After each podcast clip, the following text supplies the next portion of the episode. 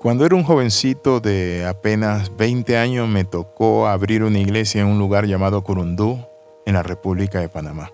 Para abrir esa iglesia me costó mucho, mucho sufrimiento, penas, críticas, ataques.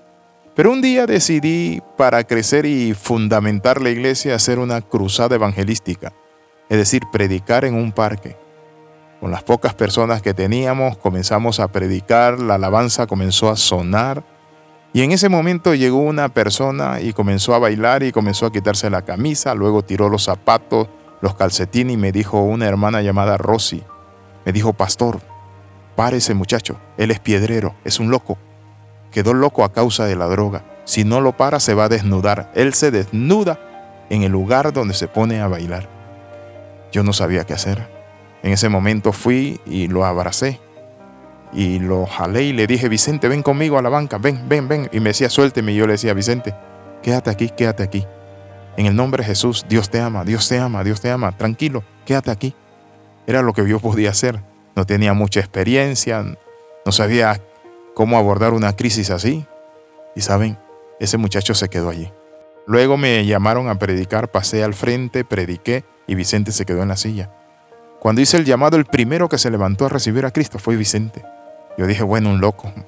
Se fue, terminó el servicio. Al día siguiente venía Vicente bañadito con una gran corbata y una Biblia como de 50 dólares, esas grandotas, y se sentó allí junto a mí. Le dije, qué bueno que llegaste.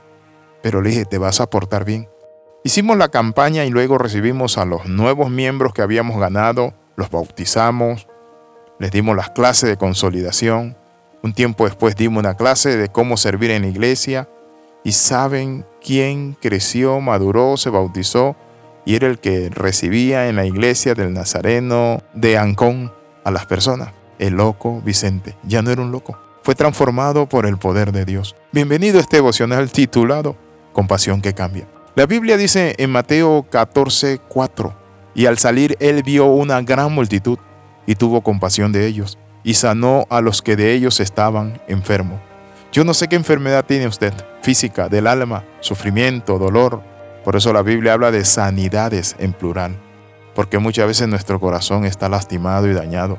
Muchas veces nos dedicamos a tomar, sentimos que no valemos un peso, que nuestra vida es una desgracia, es una tragedia, que tenemos una vida sexual desordenada, que vivimos al margen de la voluntad de Dios y que nadie nos ama ni nos quiere. Hoy tengo una buena noticia para ti. La Biblia dice que Jesús se fue a un lugar aparte porque había oído de la noticia de Juan el Bautista que le habían cortado la cabeza.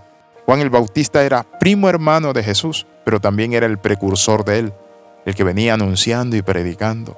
Cuando Jesús sabe esto, se va a un lugar solo con su tristeza.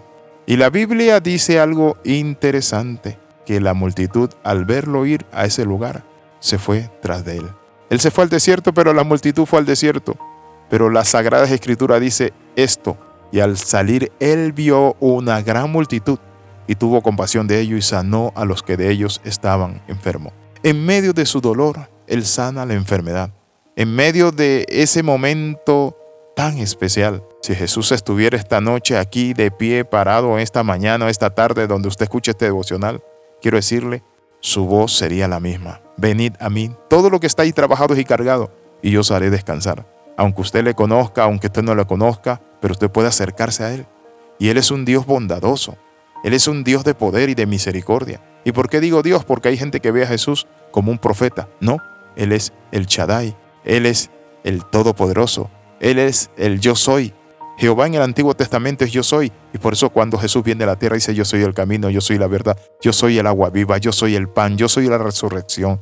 Y el que volverá gloria sea el nombre del Señor.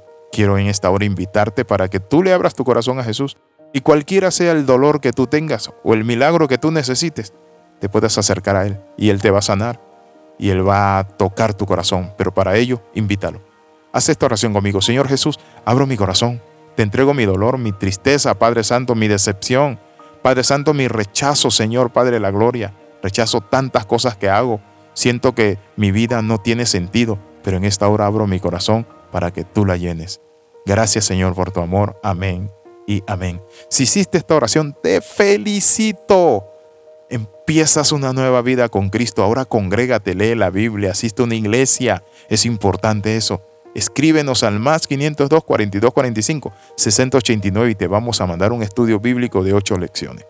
Bendiciones de lo alto, le saluda el capellán internacional Alexis Ramos. Nos vemos en el próximo devocional.